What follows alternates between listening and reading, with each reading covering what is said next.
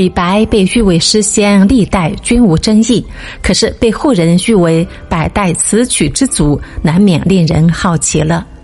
非常有意境且浪漫的词，应是天仙狂醉，乱把白云揉碎，就是出自李白的《清平乐·画堂晨起》。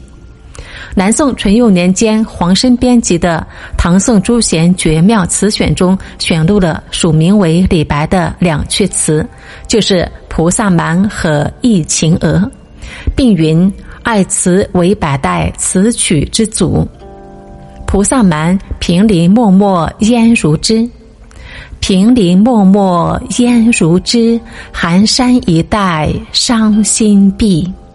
明色入高楼，有人楼上愁。玉阶空伫立，宿鸟归飞急。何处是归程？长亭更短亭。上片是景色的渲染，下片从景色转入主观心理的描写，用字简约质朴，笔法娴熟的将客观景物与主观思想融合。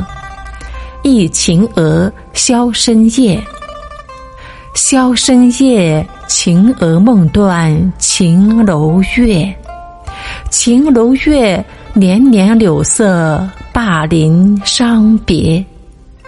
乐游原上清秋节，咸阳古道阴沉绝。